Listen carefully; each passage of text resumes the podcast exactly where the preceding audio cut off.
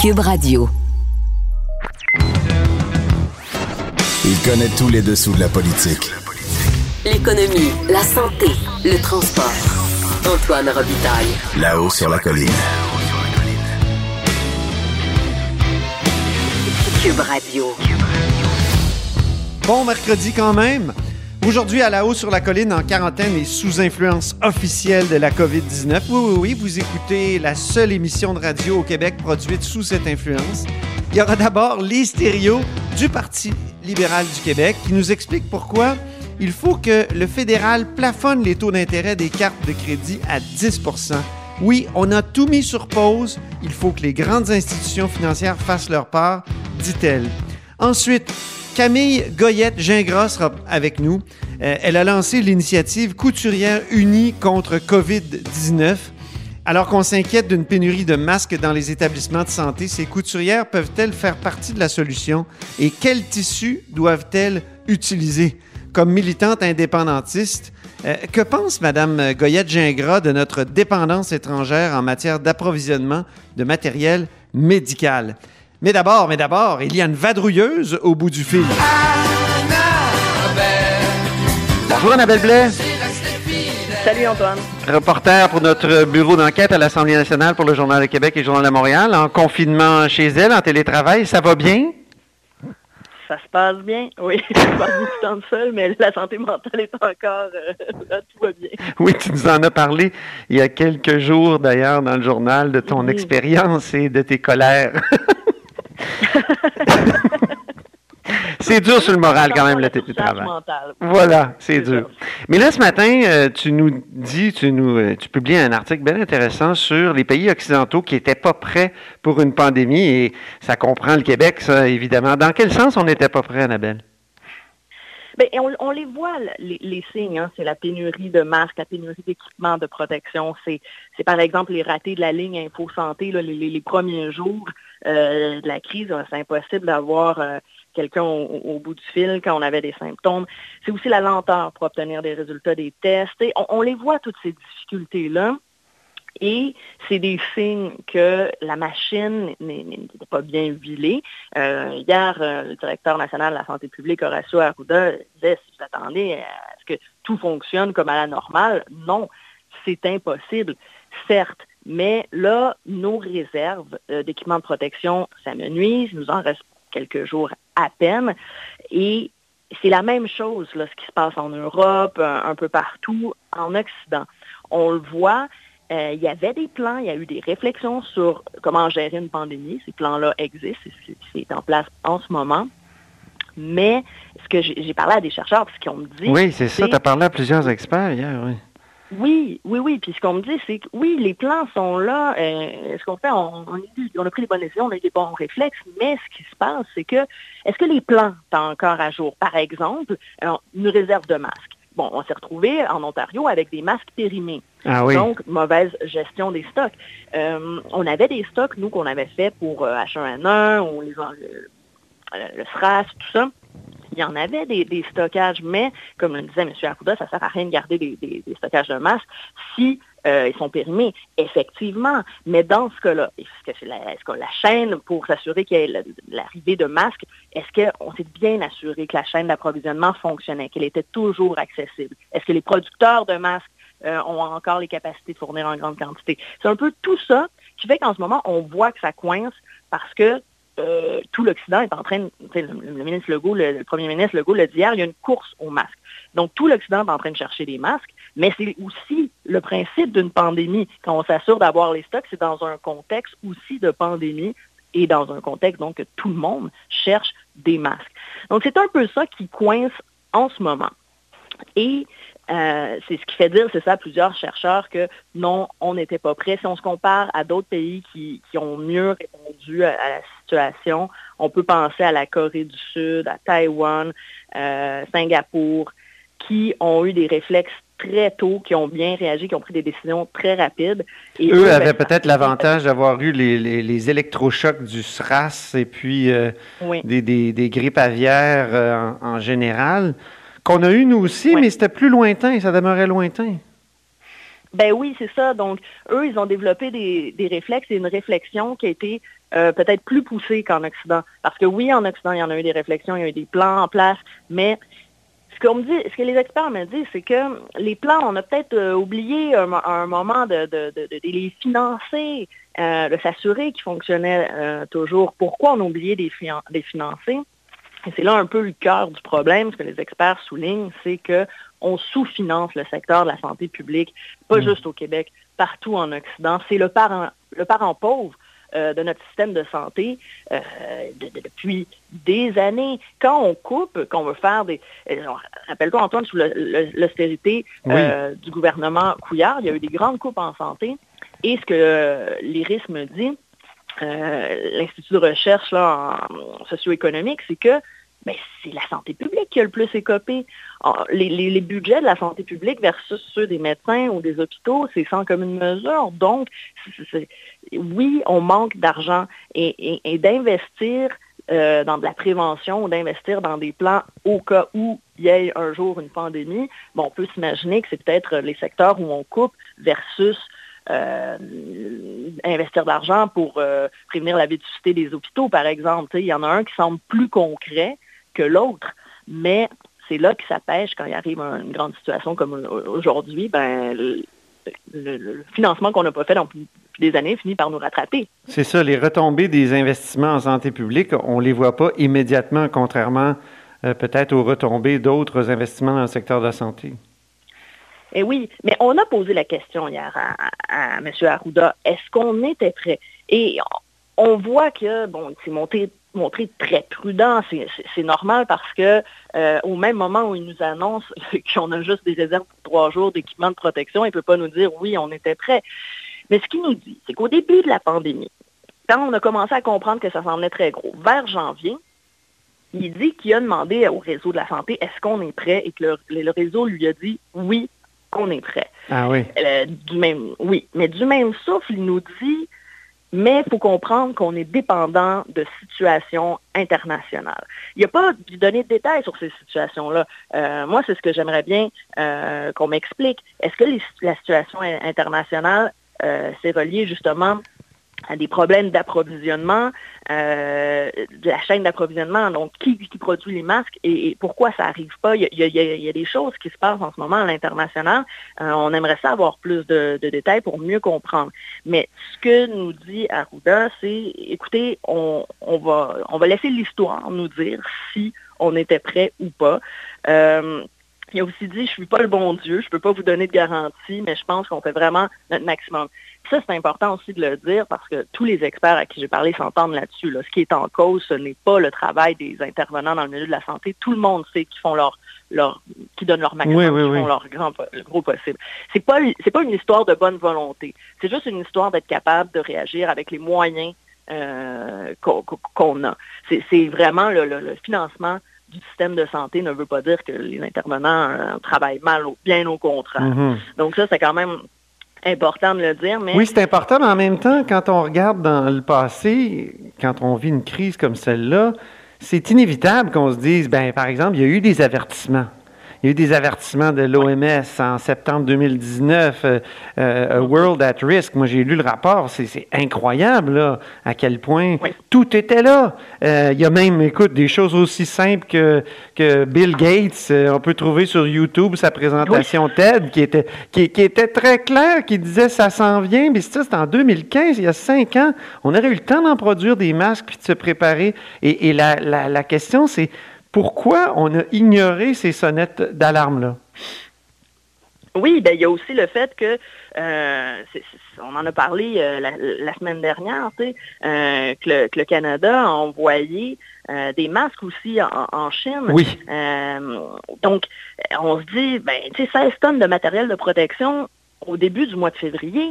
On, le savait que ça s'en venait, donc c'est des questions comme ça qui, qui nous font dire, euh, jusqu'à quel point on avait réalisé au en janvier-février qu'on allait être frappés de plein fouet, nous aussi, par la pandémie. Euh, donc, c'est pour ça que ça, soulève la question, est-ce qu'on était vraiment prêt? Et, même si on avait mis tous les efforts, tout ça, fort, c'est quand même de constater qu'il y a des réflexes qui sont beaucoup mieux intégrés euh, dans les pays, comme je disais, la, la, Corée du Sud, très tôt, tout le monde, ils ont fait des dépistages massifs. Tout le monde pouvait aller dans un des cabines, ça ressemble un peu à des cabines téléphoniques pour des consultations hyper rapides avec un médecin, faire tester et avoir aussi le résultat le jour même. Ben oui, moi, j'ai, moi je euh, l'ai, la COVID-19, puis ça m'a pris ben comme cinq jours à avoir mon, mon résultat. Ben oui, mm. j'en entends des, témoignages de, toutes sortes. C'est, euh, c'est long. Donc, euh, on peut voir, et, une chose très simple, mais qu'en en Corée du Sud, ils ont installé très tôt, c'est que dans tous les commerces où il fallait qu'il y ait une distanciation sociale, ils ont mis au sol des euh, autocollants pour dire, voilà, ici, mettez-vous là dans une file d'attente, vous êtes à deux mètres, installez-vous ici. Et ça, je commence à le voir maintenant dans certains commerces au Québec. Je l'ai vu à la pharmacie hier. Et c'est vrai que c'est pratique parce que le 2 mètres, euh, par exemple, versus à, la SAQ, ben, il n'y a, pas de point au sol.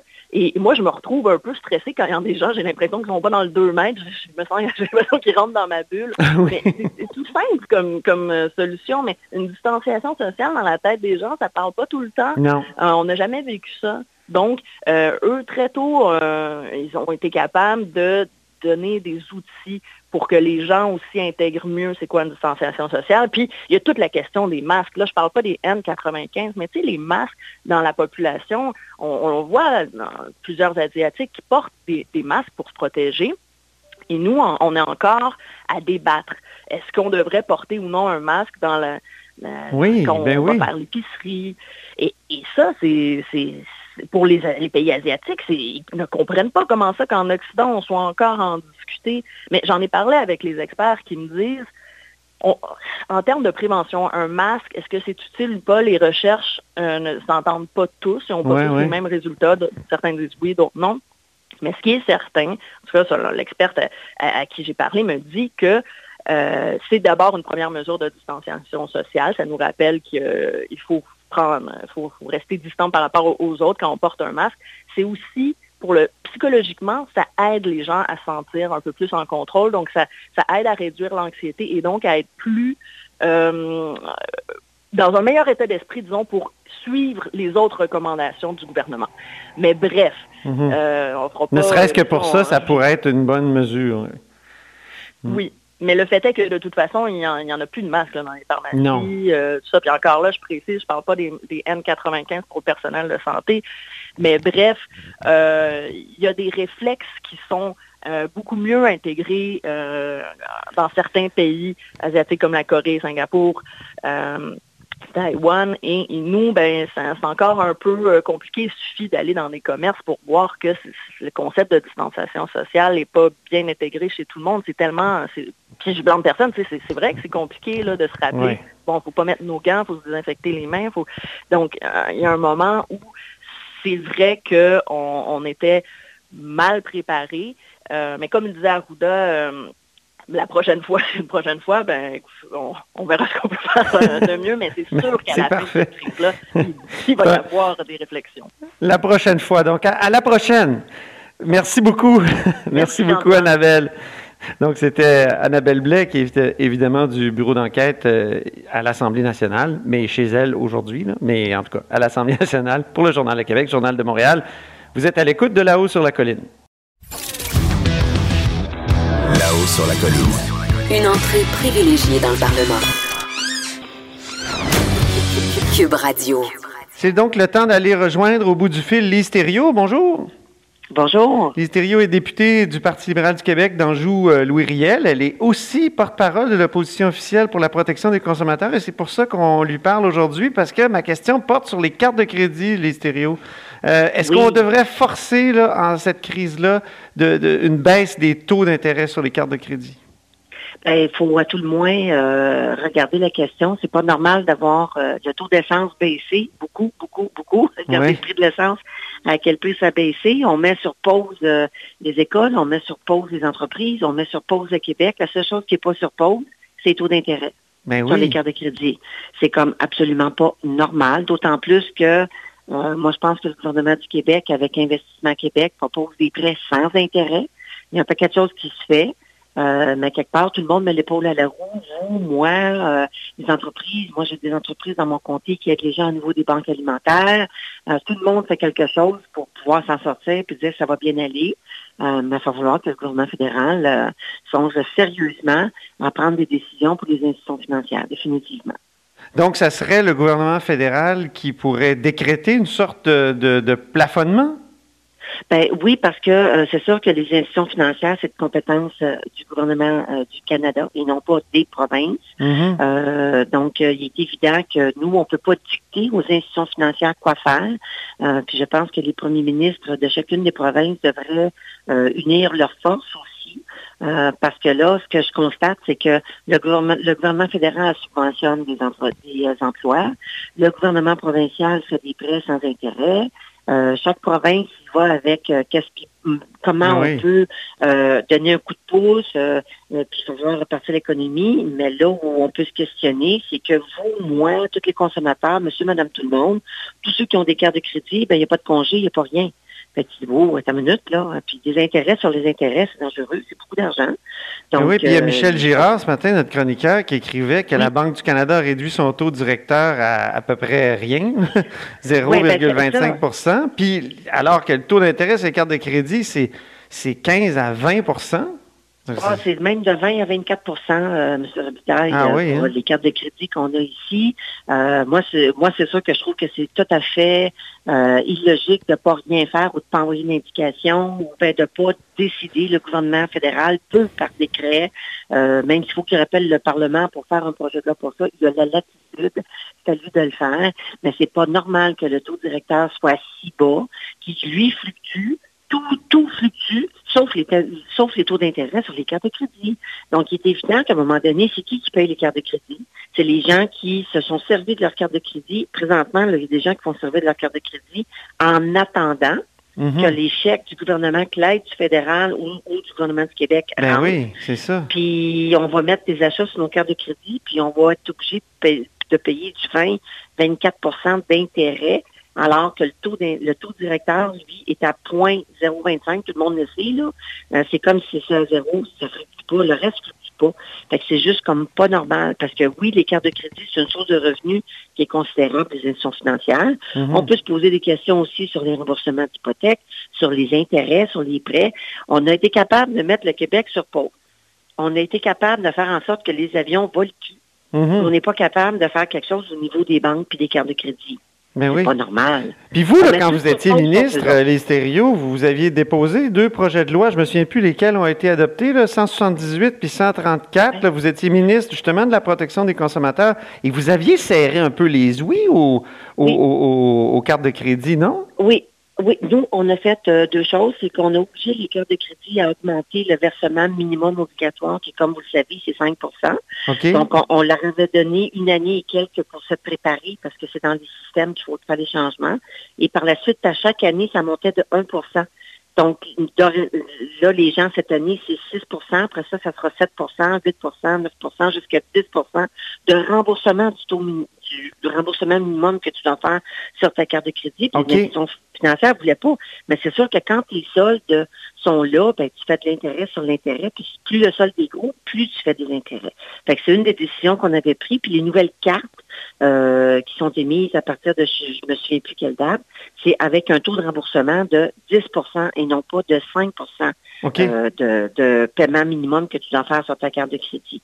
Ça, c'est une mesure que nous, on a faite comme institution financière, euh, parce qu'effectivement, la loi de l'Office de la protection du consommateur s'applique dans toutes les entreprises. Et il y a eu, il y a eu des jugements qui disent que la loi au Québec s'applique au Québec. Donc, c'est pour ça que mhm. les institutions financières ont emboîté le pas. Donc, le Québec a quand même euh, une certaine marge de manœuvre, euh, certaines poignées pour ah, agir ben, contre, contre les banques puis les, les forcer eh ben, à être plus humaines.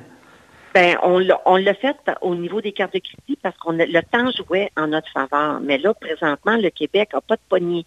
C'est pas au gouvernement du Québec à faire euh, la différence. Il peut pas exiger parce que les banques sont à charte canadienne, vous comprenez? Oui, oui, Donc, c'est sûr que là, tu peux, on vit tous sur la même planète, là, que tu sois en Ontario, que tu sois euh, au Québec, euh, dans, dans les provinces maritimes ou ailleurs en Colombie. On a tous le même problème. Les entreprises sont sur pause les gouvernements gèrent la crise et la crise. L'essence a baissé tout partout. Moi, la Nadia, je l'ai vu à 77 sous. Il n'y a pas longtemps, on payait une pièce et 40. Là. Oui.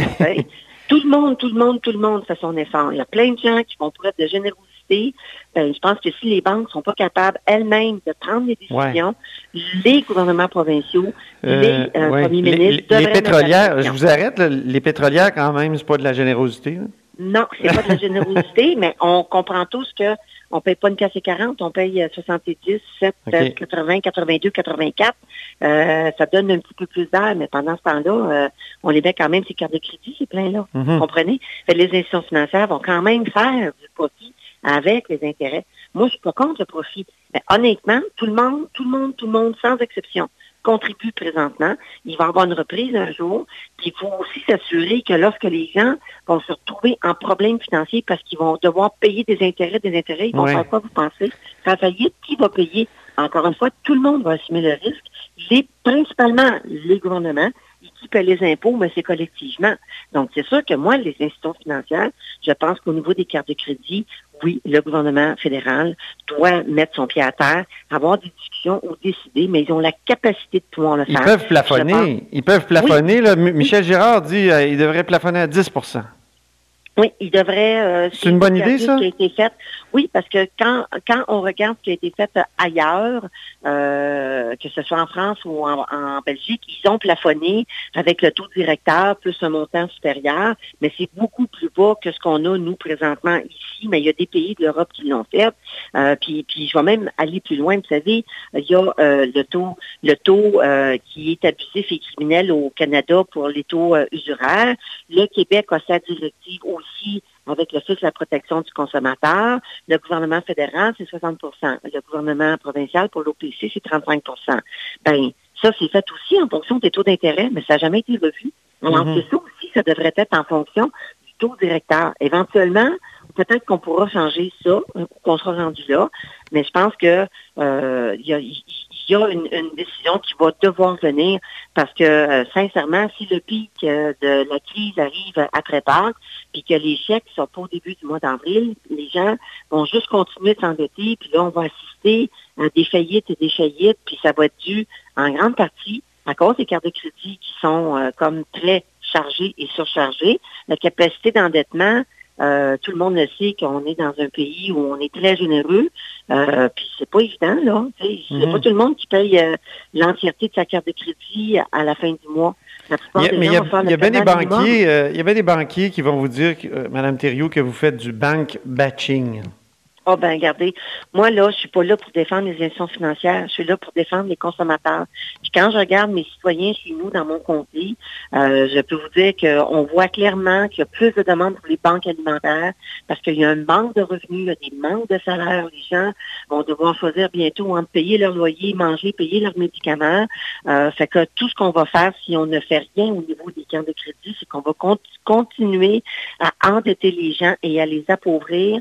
Puis c'est qui qui va payer en bout de ligne la société, les gouvernements, que ce soit le fédéral ou le provincial. Alors que présentement, je vous dis, on a mis tout sur pause, sauf les institutions financières, et ça, c'est pas normal. Merci beaucoup, les sérieux.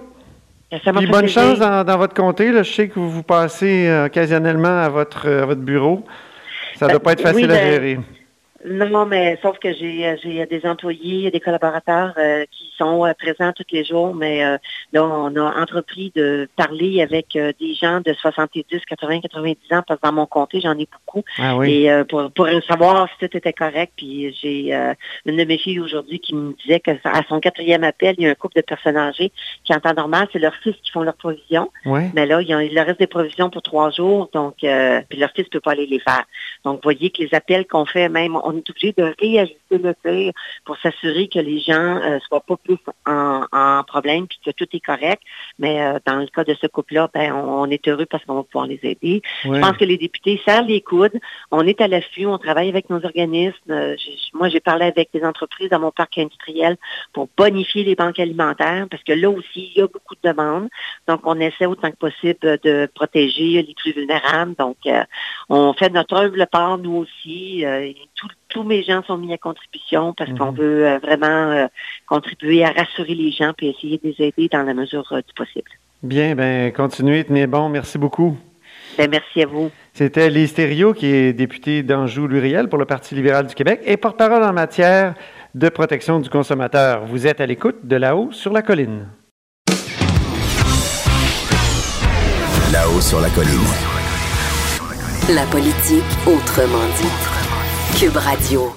On va rejoindre maintenant Camille Goyette-Gingras, qui est euh, cofondatrice de la coop Couturière Pop. Bonjour. Bonjour. Donc, euh, là, vous avez euh, décidé de former une équipe choc pour que les, les, couturières produisent des masques. Et on sait qu'on en a besoin de, de, masques dans la crise de la COVID-19. Euh, où vous en êtes là avec la formation de cette équipe choc? Alors, on a lancé notre appel là, il y a maintenant un peu plus d'une semaine. C'est quand même très récent. Puis là, on a reçu 4500 candidatures de couturières intéressées. Oh. C'est énorme. C'est énorme. Euh, c'est un mélange d'amateurs et de professionnels. Donc, pour l'instant, on a commencé par sélectionner celles qui sont des professionnels de la mode. Donc, qui ont déjà des ateliers, euh, soit à la maison ou un petit atelier qui euh, qui n'est pas partagé euh, ou qui peut respecter les règles de distanciation sociale. Mais ça reste des, des, une masse de travailleuses qui n'est pas nécessairement euh, habituée des usines, qui est prête à prêter main forte, euh, qu'il fallait mobiliser puis aller chercher d'une certaine façon. Euh, donc là, cette semaine, euh, on a formé notre première équipe pour tester nos procédures parce que c'est quand même beaucoup de logistique euh, et ça fonctionne. Étonnamment, ça fonctionne. Donc Ah là, oui. on s'apprête à faire du, du très gros volume. Euh, évidemment, là, il y a la question des masques qui est un peu compliquée, hein, parce que Oui. euh, le masque euh, chirurgical, le gradé 1 ou 2, euh, en, écoutez, en l'espace d'une semaine, j'ai passé de designer de mode à productrice de matériel. Mais le, le masque gradé 1 ou 2 chirurgical, là, il est fait d'une façon très spécifique. Dans, sa, dans sa forme actuelle, nous, on ne peut pas le faire. Et il faut faire très attention avec le masque euh, ce qu'on appelle artisanal là, ou le masque de secours. En tout cas, euh, on lui donne toutes sortes de noms. Là. Oui. Euh, ce masque-là, nous, on ne veut pas l'en vendre aux particuliers parce que euh, tu sais, on ne veut pas se mettre à faire de la vente à la pièce parce que ma crainte par rapport au masque en tissu, c'est qu'il soit porté plusieurs jours d'affilée sans être nettoyé, que les gens euh, commencent à s'approcher plus de l'un l'autre s'ils le portent. Est-ce que Euh, ça va être des ça- masques jetables que- ou, ou des masques qui, lavables que vous allez produire?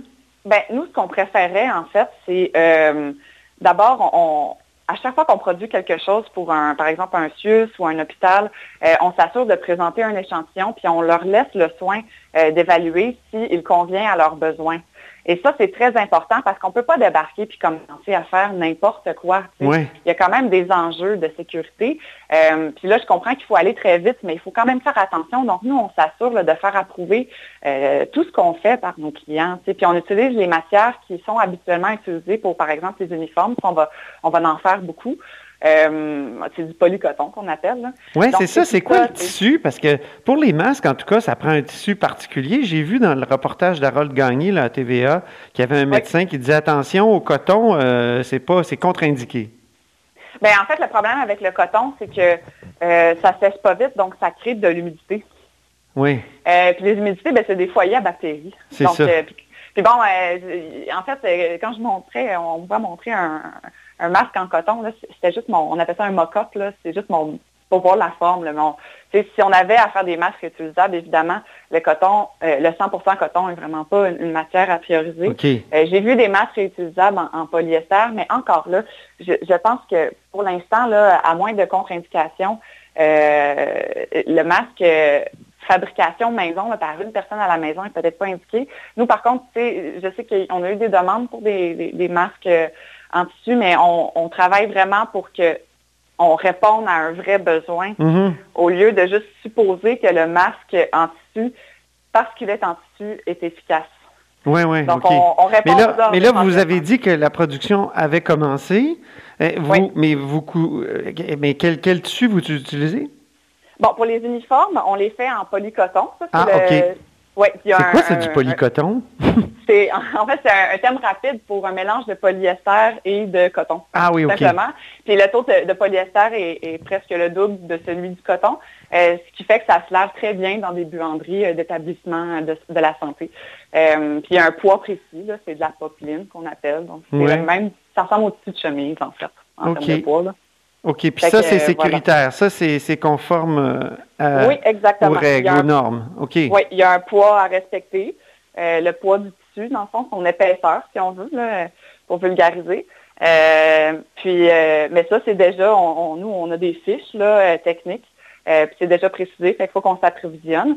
Mais ça, justement, l'approvisionnement, ça, pour l'instant, c'est encore vivable, mais c'est plus difficile qu'à l'habitude. Nous, d'habitude, on, appelle chez le, fournisseur, on dit, ah, je veux, mettons, 1000 mètres de, je sais pas moi, de, voile. Puis ah, ben, j'ai telle sorte, ça va bien. Mais là, il faut faire plusieurs appels là, de plus en plus. Puis euh, ma crainte, en fait, à, à moyen terme, pour l'instant, on est encore capable de s'approvisionner au Québec. Euh, il y a encore des stocks ici, mais éventuellement, je pense qu'il va falloir prévoir un manque de stock et commencer à commander des États-Unis, oh. sachant que ça peut arriver dans dix jours. OK. Mais là, je ne sais pas trop ce qui va arriver euh, mm-hmm. avec la question des frontières canado-américaines. Euh, fait que, là, ça, ça, dépasse un peu mon pouvoir. Là. Ben euh, je lance quand même l'alarme un peu là-dessus, mais il va falloir y penser pour le polycoton, entre autres. Dites-moi, qui sont vos clients? Euh, c'est des hôpitaux et des CIUS. OK. Donc, qui vous ont contacté, qui ont dit on en prendrait? Oui.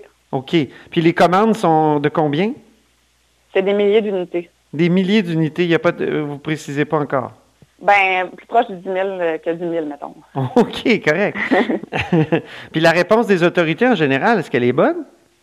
Bien là, euh, Santé Canada, euh, hier, a publié euh, un communiqué de presse là, concernant la facilitation de l'homologation pour des entreprises qui produisent du matériel de ce type. Donc, nous, évidemment, on va s'inscrire. Là. Ça a été sorti hier en, en fin d'après-midi, donc je n'ai pas encore eu le temps de le faire. Mais nous, depuis les débuts de nos démarches, on a agi vraiment en parfaite transparence. Là, on a dit tout ce qu'on faisait. Euh, j'ai toujours tenu au courant de nos activités, autant mon organisation euh, Mike dans le milieu de la mode, qui s'appelle la Grappe Mode, euh, que au niveau du gouvernement, il y avait lancé un appel aux fournisseurs, donc mm-hmm. je les ai tenus au courant de, nos activités. c'est sûr que, tu sais, au niveau de l'approvisionnement, c'est les, les six hôpitaux eux-mêmes qui m'ont contacté. Ah, donc, je réponds à leurs demandes à eux directement. Euh, mais tu sais, euh, on est un peu comme dans une parenthèse hein, en ce moment. Puis normalement, ça fonctionnerait peut-être pas comme ça. Mais tu sais, on est à un stade où ce qui est important, c'est d'arriver avec du matériel rapidement qui répond minimalement à certains critères. Mm-hmm. Euh, puis tu sais, nous, on a la capacité de le faire. Puis évidemment, tu sais, on, on est une coop, tu sais, on, on fait ça beaucoup plus pour bien faire euh, les choses, puis par de voir que, tu sais, oui. moi, je, moi, je pourrais pas m'en aller avec une entreprise millionnaire dans une coop, ça fonctionne pas même. On n'est pas propriétaire de l'entreprise. Mais est-ce que, les syndicats vous ont contacté? Parce qu'on sait qu'il y a beaucoup de, de, membres de, syndicats dans le monde de la santé qui sont inquiets, qui, ont même mis en, en ligne, je pense, un, site qui s'intitule Je dénonce, dénonce des, des, des, situations où leur santé serait en danger. Euh, oui, en fait, euh, c'est moi qui les ai contactés. Euh, j'ai parlé à quelqu'un de la FSSN-CSN. FSSN, je m'excuse. Oui. Les acronymes, là, je commence à en avoir beaucoup en tête. Oui. en fait, mais il était déjà au courant de notre initiative. puis d'ailleurs, il avait été bien heureux. J'avais vu là, sur les médias sociaux, il avait partagé largement les, les articles médiatiques sur notre initiative. Donc, il semblait assez heureux. évidemment, tu sais, encore là, euh, c'est pas nécessairement eux qui ont le contrôle de la question de l'approvisionnement. Non. Euh, mais tu sais, moi, ils vous appuient. que je vois. Ben, je veux dire, ils m'ont pas dit que je t'appuie, mais ils ont, ils ont dit que c'était une très belle initiative. OK, OK. Fait que, via assez clairement sur Facebook, Twitter. Euh, fait que, tu sais, je pense que, puis on a d'ailleurs, on reçoit des flots de messages constants de personnel de la santé qui nous écrit pour nous remercier, là, des infirmiers, des médecins, mm-hmm. Euh, vous, là, vous, vous avez une double vie. vous êtes aussi militante politique. Moi, c'est là que je vous ai connu au forum. Vous étiez présidente du forum jeunesse du, Bloc québécois. Euh, mm-hmm.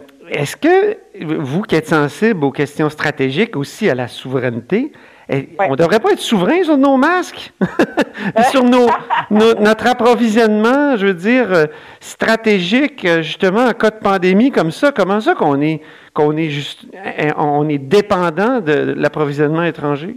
Bon, c'est exactement pour ça qu'on a ouvert la coop couturière pop. Moi, je m'intéresse beaucoup au secteur manufacturier. Puis une des problématiques qui est écrite très clairement, qui est démontrée dans un exemple concret en ce moment, c'est que parce qu'on a été habitué d'importer nos, matériaux, par exemple, les uniformes étaient importés, donc il euh, fallait régler le problème de coût parce que c'était beaucoup plus coûteux faire produire ici. Oui. Donc on a simplifié le modèle, là, on a travaillé pour ça, mais Que, ça, a créé une différence d'habitude. Puis là, je pense que ça démontre l'importance de ramener le secteur manufacturier au Québec, mais pas juste de le ramener, tu puis de, de sous-payer le monde. Je pense qu'il faut le ramener aussi en ayant des modèles d'entreprise euh, qui sont euh, valorisants et qui mettent l'employé au cœur euh, de, au cœur des décisions que prenne l'entreprise. Comme une coop. par exemple, comme le modèle de euh, coopératif, par exemple. Euh, nous, qui nous a permis de, recruter autant de couturières qu'on voulait, même avant cette crise-là. Euh, on a toujours eu beaucoup de succès à recruter des couturières, alors que c'est la méga pénurie de main-d'œuvre dans notre domaine. Fait que je pense qu'il y, a tout ça à réfléchir. Évidemment, la question de la souveraineté, sais, euh, pas, juste la souveraineté au sens euh, l'indépendance nationale du Québec, oui. au sens aussi de, notre capacité de répondre nous-mêmes à nos besoins, euh, puis d'avoir d'être effectif, hein, si on veut, sur notre territoire. je pense qu'en ce moment, c'est doublement démontré dans l'action et on n'a pas de meilleur exemple de ça. Oui, c'est ça. ça participe d'une certaine démondialisation, comme on dit? Mm Ben oui. Puis c'est drôle parce que sur euh, ma machine à coudre, j'ai une machine industrielle chez moi. Là. Oui. Euh, j'ai ma pile de livres que je suis en train de lire, puis il y en a un qui s'appelle Le coût humain de la mondialisation. C'est ironique euh, de lire ça en même temps de ben, coudre des vêtements. c'est en, sous-texte à, votre initiative, on en prend conscience. Oui. Merci beaucoup, Camille Goyette-Gingras.